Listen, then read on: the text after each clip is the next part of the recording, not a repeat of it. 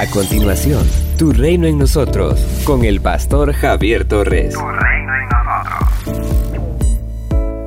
Pero cuando venga el Espíritu de verdad, Él os guiará a toda verdad, porque no hablará por su propia cuenta, sino que hablará todo lo que oyere y os hará saber las cosas que habrán de venir. San Juan capítulo 16, versículo 13. El maestro fue honesto con sus discípulos y les advirtió que ellos también, como él, tendrían que soportar el odio del mundo. Sin embargo, no los deja con el solo anuncio de las pruebas que tenían que pasar, sino que les anuncia que no estarían solos, pues contarán con la ayuda del Espíritu Santo. En el capítulo 14, verso 16 del Evangelio de Juan, Jesús les promete que rogará al Padre para que les envíe otro consolador, para que esté siempre con ellos y les cuide. El término consolador puede traducirse además como defensor, abogado o consejero. Cuando Jesús habla de otro consolador, se está refiriendo a alguien que será semejante a él, que ocupará su lugar, pues el término griego que utiliza para otro significa otro igual. El Espíritu Santo, es decir, el consolador, dará testimonio de Jesús y capacitará a los discípulos para que también testifiquen de Él. En Hechos capítulo 1, verso 8, Jesús afirma que será el Espíritu Santo quien dará el poder a los discípulos para que sean sus testigos. El apóstol Pablo afirma que solo quien tiene el Espíritu Santo está en la capacidad de reconocer a Jesús como Señor. Primera los Corintios capítulo 12, versículo 3. Luego, el Señor les recuerda a los discípulos que tendrían que padecer por causa de su fe. No tuvo que pasar mucho tiempo para que los discípulos experimentaran persecuciones, sufrimiento, exilio y hasta la muerte. Así que Jesús no alentó falsas ilusiones en ellos, sino que fue sincero y les anunció que seguirlo a él implicaba ser testigo hasta el martirio, si fuera necesario.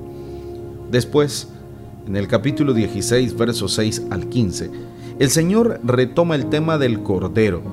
De esta manera, el Señor alienta la fe de sus discípulos, quienes, a pesar del odio del mundo, contarán con la presencia permanente del Espíritu Santo, con el objetivo de fortalecerles, de guiarles, de cuidarles y de darles la palabra que deben decir cuando sean confrontados por los enemigos de la fe.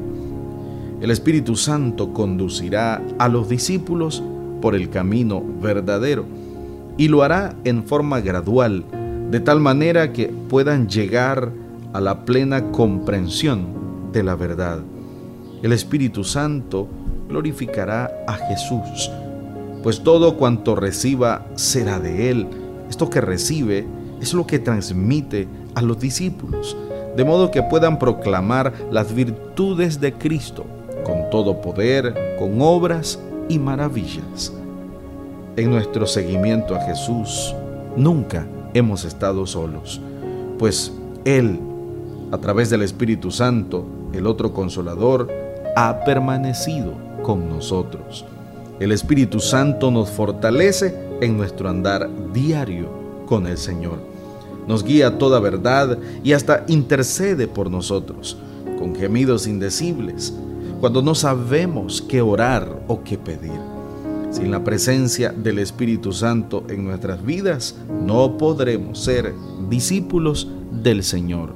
Es la obra del Consolador. Somos una iglesia llamada a establecer el reino de Jesucristo en Nicaragua. Nuestra misión es predicar las buenas nuevas de salvación a toda persona, evangelizando, discipulando y enviando para que sirva en el reino de Jesucristo. IRSA, transformando vidas.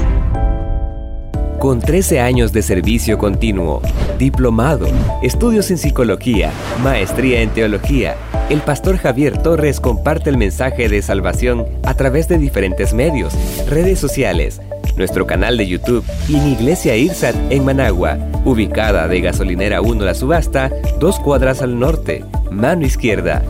Si deseas esta reflexión diaria en tu celular, escríbenos al 8588 8888. Este contenido edificará tu vida. Esto es Tu Reino en nosotros.